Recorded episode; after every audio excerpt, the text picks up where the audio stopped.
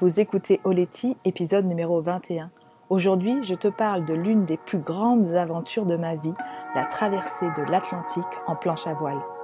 Mon nom est Sarah Hébert et j'anime Oleti, le podcast qui te parle en toute simplicité de développement personnel, de yoga et des sports de glisse. Oleti, ça signifie merci en Jéhu, un des 28 dialectes de la Nouvelle-Calédonie, l'île dont je suis originaire. En solo ou à deux, je partage le micro avec des femmes inspirantes sur des thématiques variées comme l'alimentation, le bien-être, l'environnement, le voyage, les sports de glisse ou encore la maternité. Mon but est de te donner les outils qu'il te faut pour aller à l'essentiel et vivre ta vie de rêve. Après 10 ans sur les circuits mondiaux en windsurf, je suis devenue la pionnière du subfinesse yoga en France. Je sillonne désormais les mers du globe en voilier avec mon compagnon et nos deux petits mousses. Alors si comme moi tu as envie de croire qu'avec du cœur tout est possible, écoute bien ce qui va suivre. Dans l'épisode précédent, j'invite à mon micro Isabelle Fabre, une ancienne ingénieure reconvertie en globe-trotteuse kitesurfeuse. Coucou, coucou, je suis très contente de te retrouver. Aujourd'hui, c'est le début d'année, donc euh, ben, je te souhaite une très belle, heureuse, douce, remplie d'aventures année 2021 à toi et à toute ta famille. Euh, nous sommes à Rayatea, une île de la Polynésie française, l'île euh, de l'archipel des îles sous le vent. Et c'est peut-être ici qu'on va s'installer pour la prochaine année. Donc euh, on est très très hâte de s'installer avec Aurélien et les enfants. Mais c'est pas de ça dont je vais te parler aujourd'hui. non, non, non.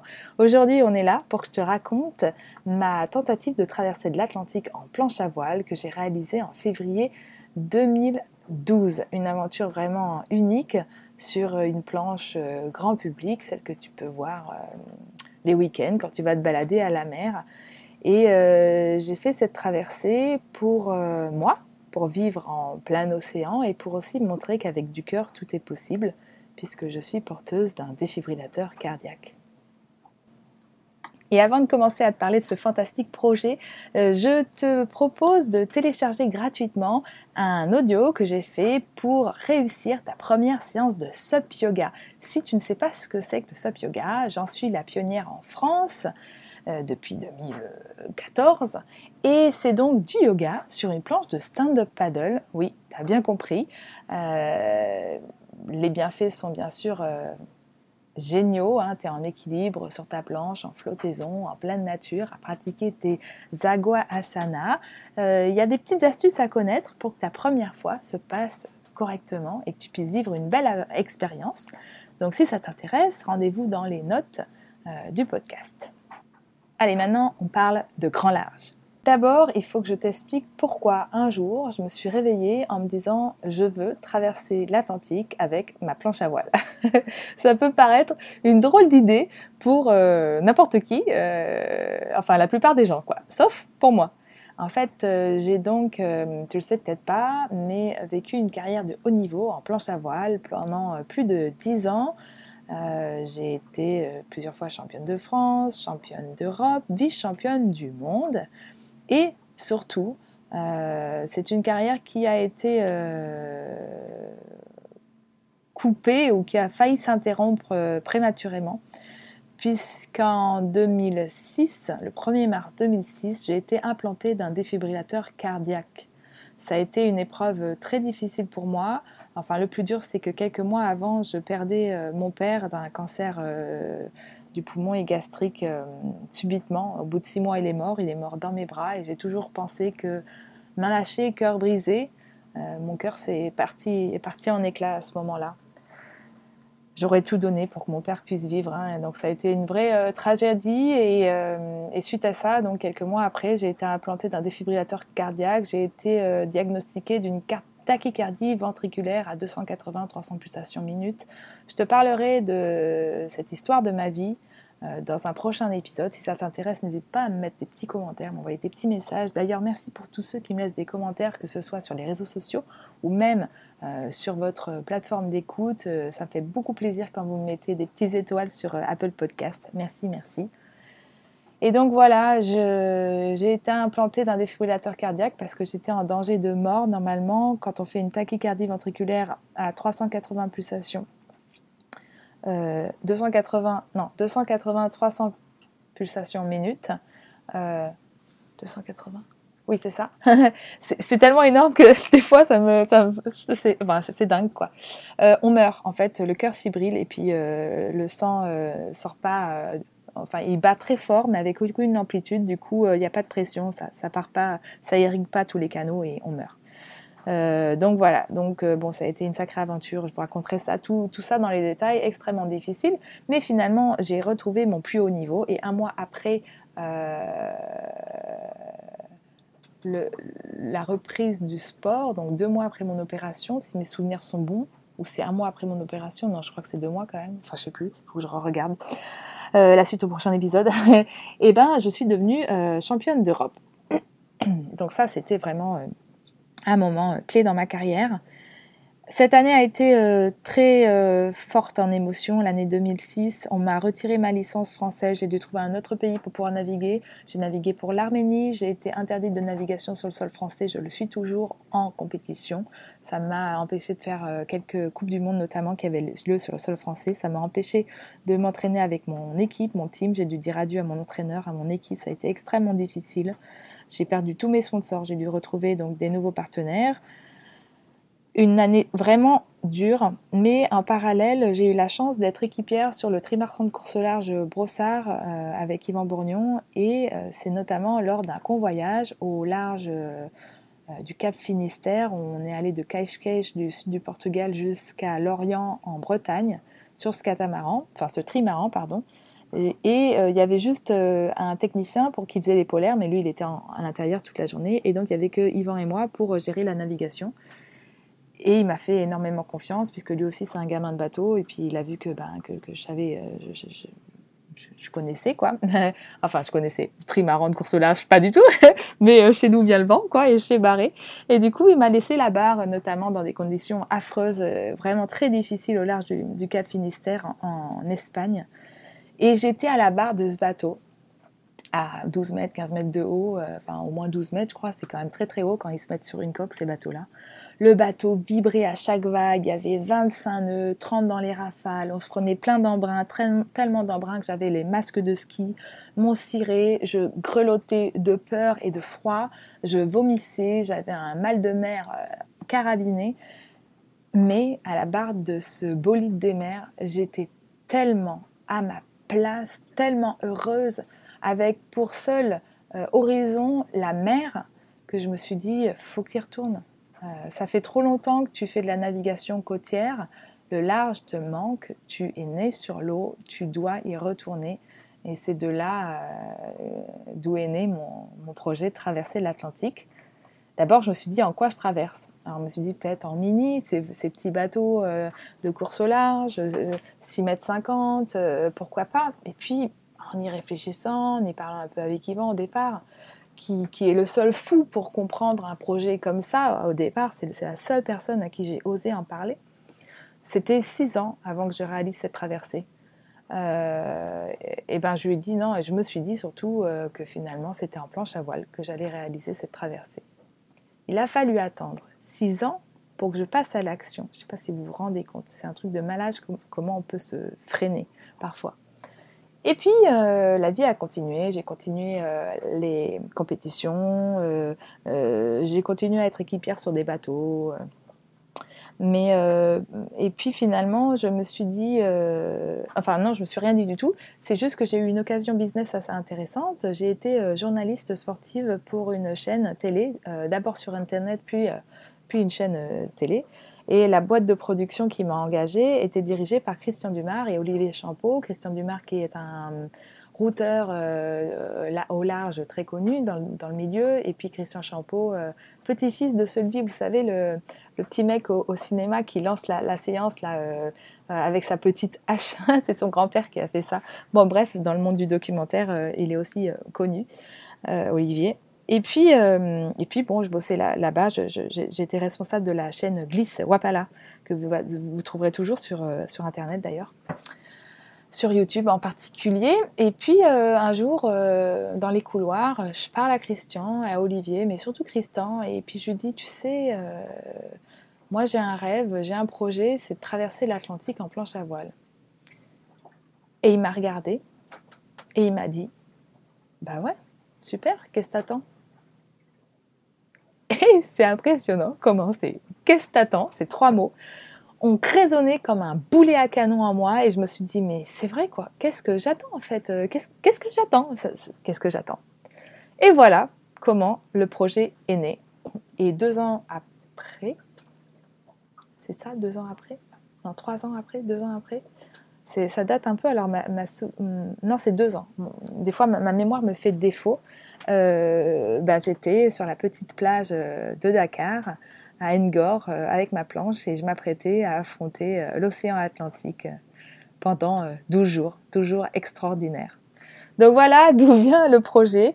Euh, forcément, traverser l'Atlantique pour moi en planche à voile, c'était de vivre en contact avec les éléments au plus près, au plus près. On peut pas faire plus près qu'une planche à voile. Enfin, si les rameurs sont, très près aussi, mais euh, là on est à fond sur une planche, on utilise le vent en plus, donc il euh, n'y a, pas que la, traction de la rame pour ceux qui le font à la rame, mais bref, on est sur un petit, petit engin quoi. Mais je le faisais aussi euh, pour montrer qu'avec du cœur, tout est possible.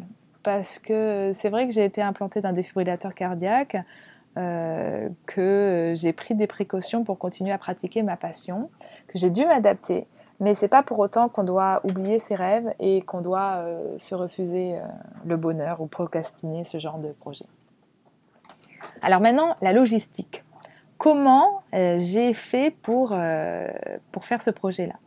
Il me fallait un bateau pour me suivre, puisque je ne pouvais pas dormir sur ma planche, hein, elle est toute petite, un bateau assez rapide pour me suivre. Euh, j'ai donc euh, utilisé euh, un bateau course croisière Neptune Car, voilà, un catamaran, catamaran course croisière. Il me fallait une équipe à terre pour gérer la com, pour gérer ma sécurité à terre, et puis une équipe en mer donc il y a eu le capitaine, le second, un kinésithérapeute et un caméraman avec moi. Côté équipement, j'ai, euh, je me suis fait faire des... Euh, bah, rien du tout. Les planches, c'était les planches de série. Et les voiles, c'était aussi les voiles de série euh, de la marque Neige. Mais Neige, Robbie Neige m'avait fait... Robbie Neige, une icône dans le monde de la planche à voile. Hein, si vous ne connaissez pas, c'est que soit vous êtes trop jeune, soit vous, avez, vous êtes loin du monde de la planche. Et c'est OK comme ça. mais voilà. Et, et, lui, il m'avait fait des voiles proto super mignonnes avec des cœurs dans la voile et tout. Enfin, c'était vraiment géant. Il me fallait donc, euh, sur, sur, mes planches, j'ai juste fait des petites modifications en rajoutant des, amortisseurs sous mes pieds, euh, de la mousse, et puis en fixant un filet à l'avant. Voilà, et pareil, il me fallait des équipements de communication, téléphone satellite, VHF, fusée de détresse. Et puis euh, les finances, parce que donc il fallait que je paye une équipe à terre, une équipe en mer, un bateau qui me suive, une, une société de communication pour gérer toute la com pour les partenaires, parce que les partenaires qui allaient suivre et financer cette euh, aventure, ils ne le faisaient pas euh, pour mes beaux yeux, hein. ils le faisaient parce que ça pouvait leur faire euh, une communication intéressante sur des valeurs communes. Et tout ça nous menait à un budget de 200 000 euros en gros. Voilà, le point de départ c'était Dakar, le point d'arrivée c'était la Guadeloupe, de l'autre côté Saint-François là, on va passer maintenant aux difficultés. Donc, ouais, alors avant de passer à ça, mais si, parce que les difficultés, on va en parler, donc c'est bon. Euh, la difficulté première de cette euh, tentative, euh, bien sûr, c'était de traverser sur une vraie planche à voile, hein, qui est donc ultra physique, et puis de vivre à bord d'un voilier tous ensemble et de se maintenir toute la nuit près du point GPS sur lequel je m'étais arrêtée la veille pour pouvoir repartir du même point le lendemain. Ça, c'est très difficile de maintenir un bateau loin d'une zone. Un bateau, c'est fait pour naviguer. Donc même pour le capitaine, c'était dur. Pour l'équipage aussi, ils ont été malades, etc.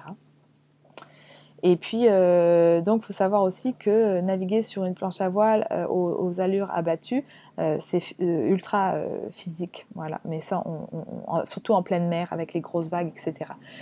j'en profite dès maintenant pour vous dire que j'ai écrit un livre sur cette traversée qui s'appelle Avec du cœur tout est possible, paru aux, éditions Erol. Vous trouverez les notes, vous trouvez le, lien dans les notes de cet épisode si ça vous intéresse de, le lire.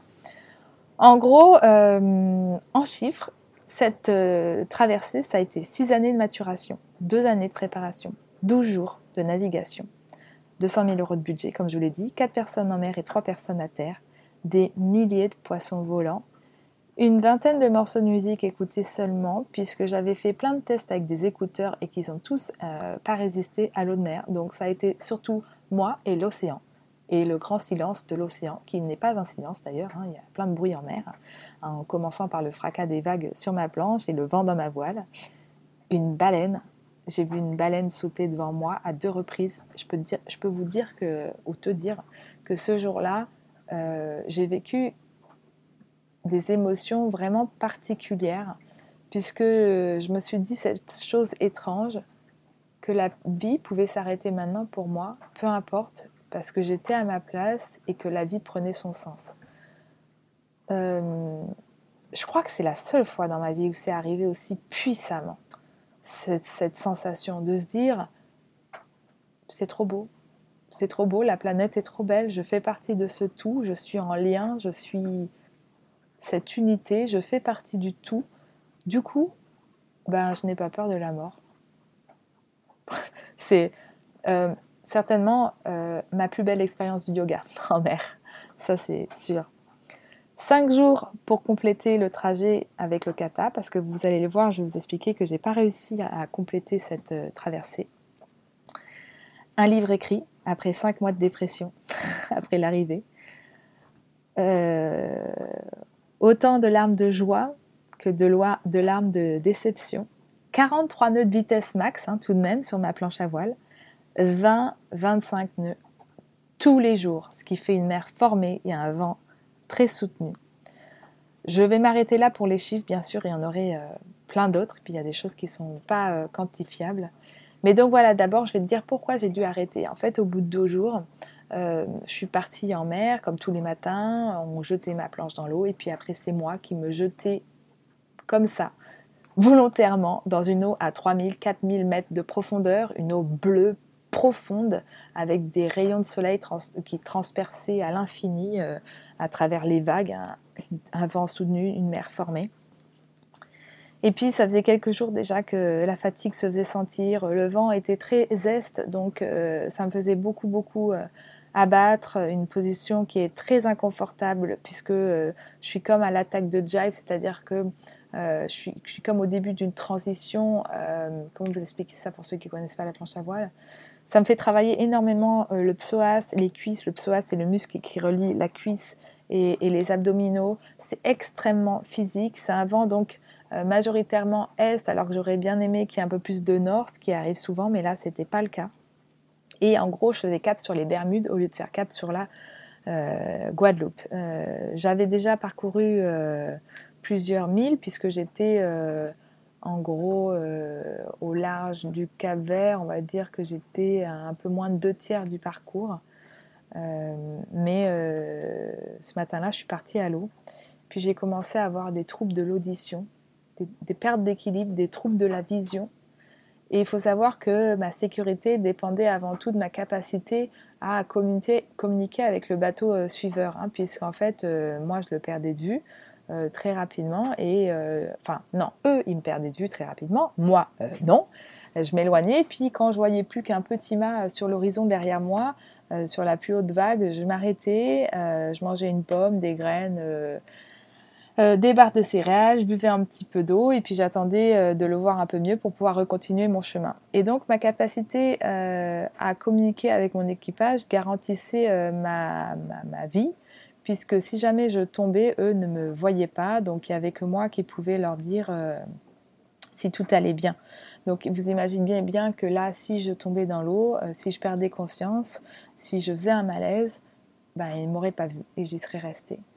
Donc à partir de ce moment-là où je sens que euh, mes forces me lâchent, je contacte à la VHF, à la radio, mon, catamaran, Et je lui dis, il y a un problème, il faut que vous m'attendiez, il faut que je revienne, je ne sais pas si je vais réussir à revenir, euh, attendez-moi.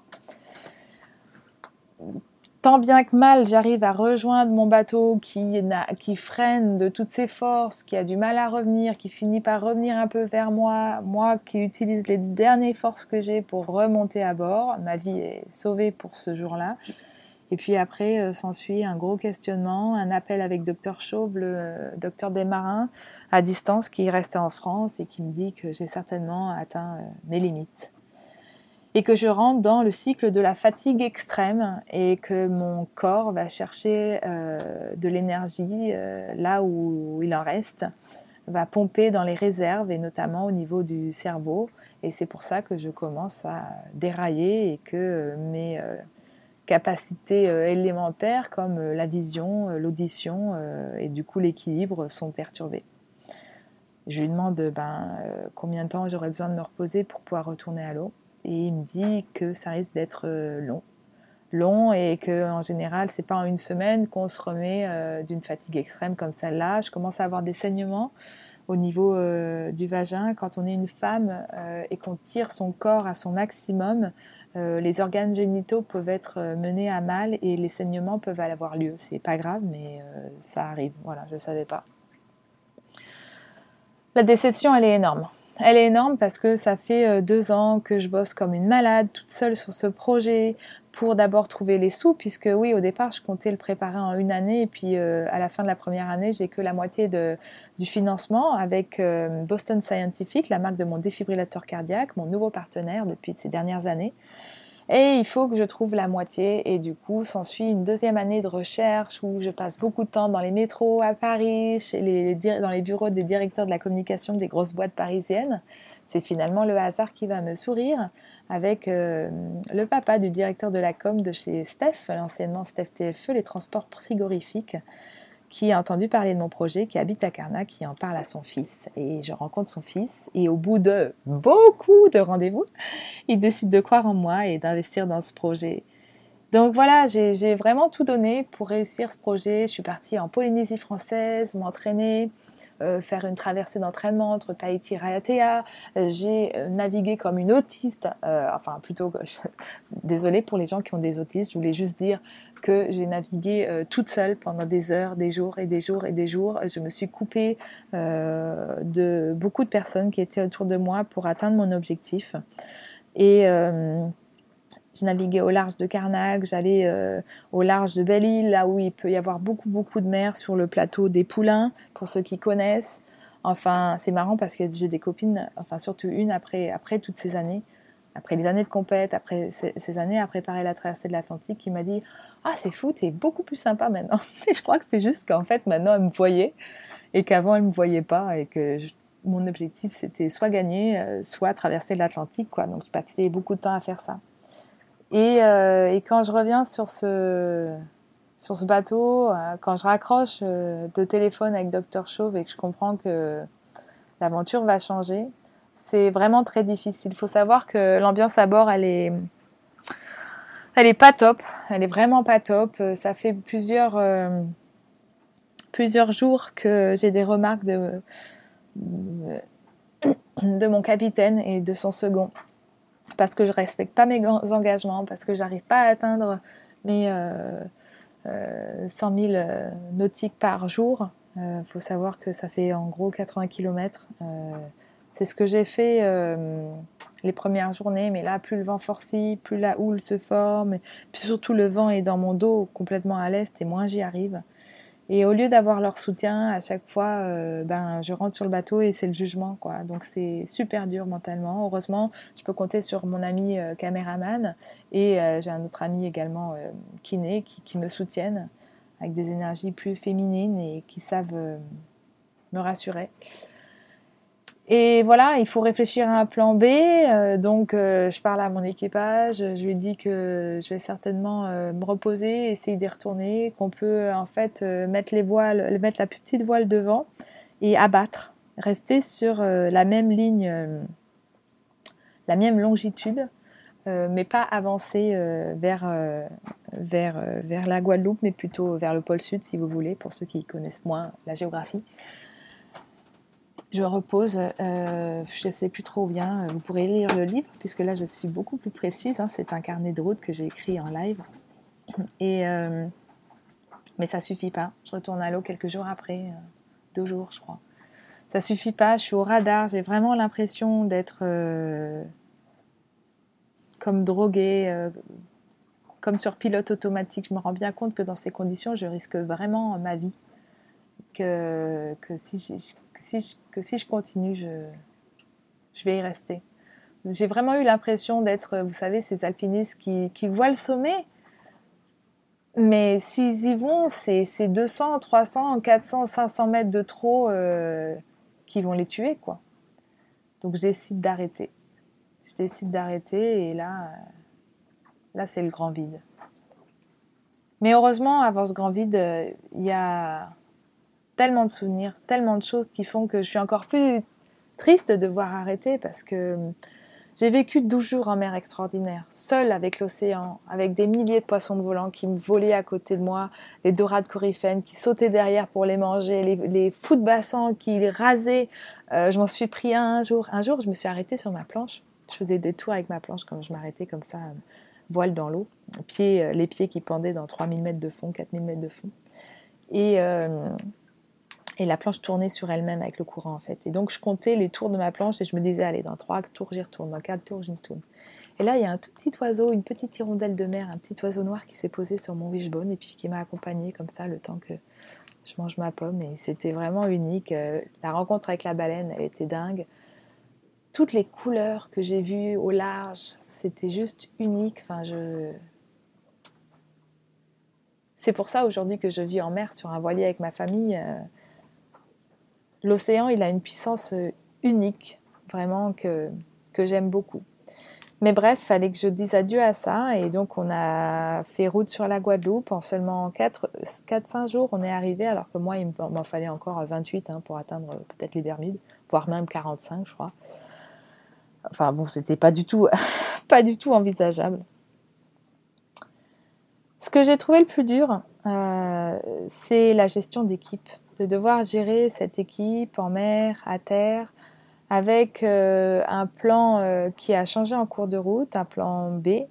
Voilà, l'anticipation des risques, ça aussi, ça a été compliqué parce que je suis quelqu'un de ultra positif, euh, qui dit toujours que tout ira bien, mais du coup, c'est vrai que hum, je refuse de voir le négatif comme si ça allait me porter malheur et, et du coup, je mets toutes mes forces pour réussir et c'est génial parce que je suis quelqu'un qui va de l'avant, qui va tout défoncer pour y arriver, etc. Mais hum, du coup, quand je suis dans la mouise, quoi, faut un peu que j'improvise. Alors quand je suis toute seule, ça passe, mais avec une équipe, ben, les gens ils sont pas tous capables de rebondir comme moi je rebondis. C'est là où ça a fait défaut. Donc vraiment, le management d'une équipe en plan B, ça c'est ce que j'ai trouvé le plus dur. Bien évidemment. Euh, gérer euh, cette allure, le fait de devoir abattre, euh, s'écarter du vent de façon aussi importante euh, au large avec une planche à voile, ça, ça a été extrêmement difficile. Hein. J'avais fait plein de tests, mais avec une allure aussi abattue, bah, ça l'a pas fait. quoi. Hein, j'avais des limites. Là aussi, je pense que il faudra que, enfin, je suis beaucoup plus rigoureuse au niveau des chiffres et de mes analyses maintenant. Euh, je me suis réconciliée avec ça puisque j'ai compris que ça pouvait faire partie de mon succès. enfin voilà, vous aussi vous avez du mal avec les chiffres, vous n'êtes pas les seuls. Quand je suis arrivée en Guadeloupe, j'étais démolie. Je me suis quand même remise à l'eau pour, euh, pour m'offrir ça, pour m'offrir une arrivée avec mes copains. Je connaissais plein de windsurfers, ils sont venus me rejoindre. J'ai fait les derniers milles euh, de Bastet. Non, euh, comment ça s'appelle cette euh, archipel au large de la Guadeloupe? La réserve de la Désirade, je crois que c'est ça. De la Désirade jusqu'à Saint-François, les copains m'ont rejoint, c'était magique. À l'époque, j'avais mon copain, mon compagnon de l'époque qui m'attendait, les médias, etc. Mais j'étais pas là. J'étais tellement pas là, tellement triste de devoir quitter le large. Ça a été une telle agression pour moi de revenir euh, euh, dans le monde des, vivants, des terriens. Tout m'agressait, euh, le bruit des gens, le bruit de la route, le bruit des, de tout. C'était affreux, comme un bébé qui naît et qui, sort du ventre de sa mère. Je me sentais tellement pas bien, tellement nulle de pas avoir réussi à atteindre mon objectif. Vraiment une ratée, quoi. Euh, ça a été très difficile pour mon compagnon de l'époque, hein, j'en suis désolée. et, euh, et d'ailleurs, euh, s'en est suivi d'une rupture. pas que liée à mon aventure, hein, mais parce qu'on n'était pas fait l'un pour l'autre, tout simplement. mais du coup, ouais, j'ai broyé du noir, j'ai pas ouvert mon ordi tout de suite. Alors que les gens me disaient que c'était chouette ce que j'avais fait. Puis quand j'ai ouvert mon ordi et que j'ai vu les milliers de messages commentaires, euh, mails, que mes partenaires euh, me félicitaient de la façon dont j'ai su communiquer sur mon abandon par rapport aux valeurs que j'ai portées euh, pendant toute cette traversée, à tous les gens qui me disaient mais oui, moi aussi je suis convaincue qu'avec du cœur tout est possible, j'ai eu telle chose dans ma vie, je suis porteur d'un défibrillateur, il m'est arrivé tel accident, c'est super ce que tu as fait que je me suis dit, ben, en fait, euh, c'est peut-être pas euh, complètement nul ce que j'ai fait. J'ai peut-être pas complètement tout raté. Mais il m'a fallu du temps pour euh, vous faire ben, le bilan que je vous donne aujourd'hui, hein. ce que j'ai réussi et ce que j'ai pas réussi. Et alors, ce que j'ai pas réussi, c'est clair que j'ai pas atteint la Guadeloupe. D'un point de vue sportif, je suis partie de Dakar, mais je suis pas arrivée en Guadeloupe, donc j'ai pas réussi ça. J'ai pas traversé l'Atlantique avec ma planche à voile. Et j'ai pas su établir un plan B clair et validé avec mon équipe pour être sûr d'avoir leur soutien. J'ai pas eu leur soutien pendant cette traversée. En tout cas, pas celle de mon capitaine et de son second. J'ai pas réussi à préparer mon équipe correctement avant de partir. Il m'a manqué du temps, de l'argent peut-être, mais j'ai pas fait le travail de euh, team building qu'il fallait pour avoir une équipe en mer et à terre qui se connaissent, qui me connaissent, qui aient confiance en moi et qui me soutiennent, quoi qu'il advienne. Par contre, ce que j'ai réussi, c'est de vivre en harmonie sur ma planche à voile avec les éléments pendant 12 jours, seul, moi et l'océan. Ça, c'était extraordinaire. Et ça vaut largement, largement, largement tous les investissements que j'ai mis dans ce projet.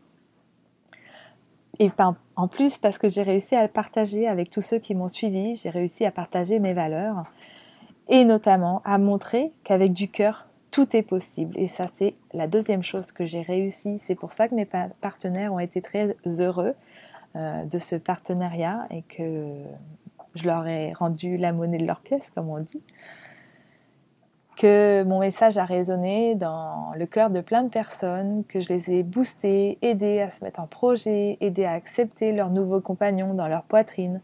Et euh, bah ça non plus, ça n'a pas de prix. Voilà, comme je vous l'ai dit, j'ai satisfait mes partenaires, ça c'était important pour moi. J'ai écrit un livre, j'ai pu écrire un livre, pas tout de suite, mais quelques mois après. Et j'ai même réalisé des conférences sur la gestion de projet en entreprise pour montrer ben, que euh, chaque projet euh, a une base commune, euh, voilà, celle d'une gestion. Voilà. Si tu veux quelque chose, c'est simple. Il suffit de, te mettre en mode projet et puis euh, ça, réussira. Alors peut-être pas comme tu l'imaginais, mais en tout cas tu vas réaliser ton projet. Tu n'atteindras peut-être pas tous tes objectifs, mais tu en atteindras une partie et surtout tu vivras ton expérience. Donc, euh, comme je te l'ai dit, en revenant à terre, j'ai vécu quelques mois de dépression. Je savais plus trop où je voulais aller, ce que je voulais faire. C'était le vide sidéral. Euh, j'avais plus de petits copains. Euh, mon projet s'était arrêté, pas comme je le voulais. Heureusement, j'avais des amis. merci à Angélique qui m'a beaucoup aidé, notamment à Aurélie. Et, et puis, merci à Humercha que j'ai rencontré notamment pendant les conférences en entreprise avec qui j'ai travaillé sur ce projet-là et à qui j'ai dit que je voulais écrire un livre avant même d'avoir traversé l'Atlantique sur cette aventure et qui m'a dit ben, c'est génial et si tu veux on va le faire ensemble. Et c'est avec eux que j'ai écrit Avec du cœur tout est possible, euh, paru aux éditions Erol. C'est avant tout un récit d'aventure et puis à chaque chapitre, à chaque partie, euh, il y a une petite fiche technique que lui a écrit pour vous aider dans votre gestion de projet. On a décortiqué mon projet pour voir là où j'avais été forte et là où il fallait ne pas tomber dans les erreurs dans lesquelles je suis tombée.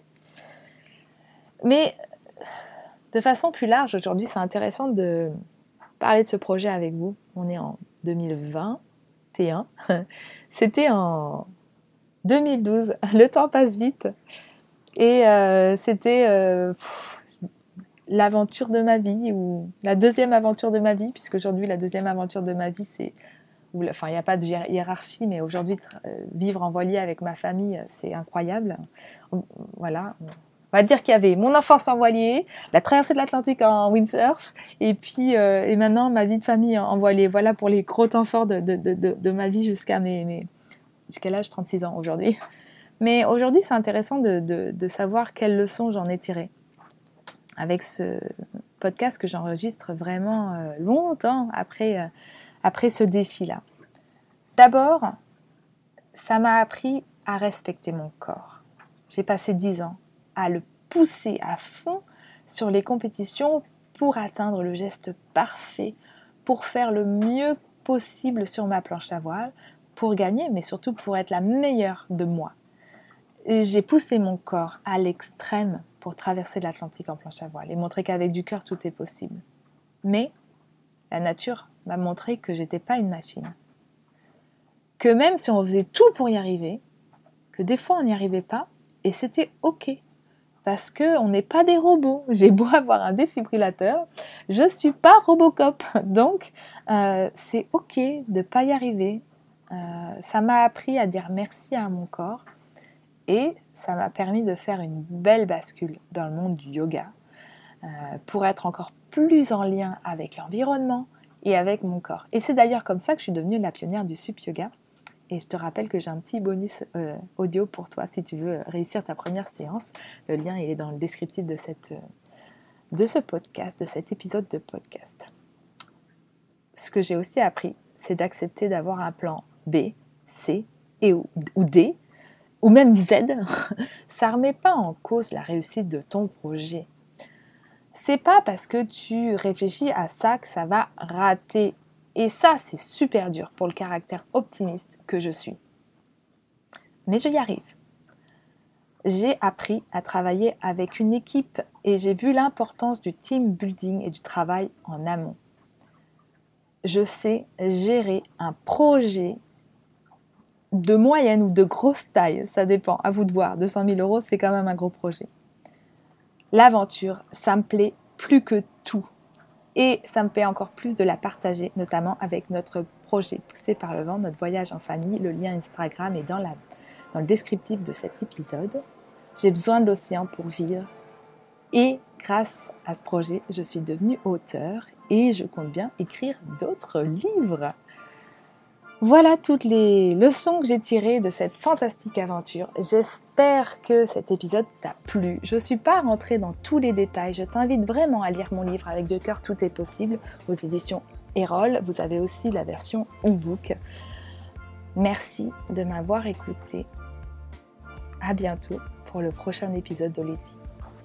La semaine prochaine, je te parle d'une autre aventure extrêmement poussée, celle d'avoir traversé le Pacifique en voilier, en famille, avec deux enfants en bas âge, Mia qui avait 10 euh, mois et Naël 3 ans, euh, voilà, un peu plus de 3 ans. Un mois de traversée, ça a été intense. je resigne pas pour euh, demain, mais un jour peut-être, on va les laisser grandir d'abord. Mais ça, c'est pour le prochain épisode. Merci d'avoir écouté cet épisode jusqu'ici. Si tu es toujours là, c'est que tu l'as probablement bien apprécié. Dans ce cas, je t'encourage à l'envoyer à un ami qui en aurait besoin ou à le partager sur les réseaux sociaux en me taguant sarah.hébert. Je t'invite également à t'abonner sur ta plateforme d'écoute préférée et à m'offrir 5 étoiles. Pour finir, je serai très heureuse que tu laisses un commentaire pour me faire des suggestions de sujets, d'invités ou pour me dire pourquoi tu écoutes Oleti et en quoi ça te motive à passer à l'action pour réaliser tes rêves. Retrouve toutes les notes de l'épisode sur mon site internet www.sarah-hébert.fr. Oleti les amis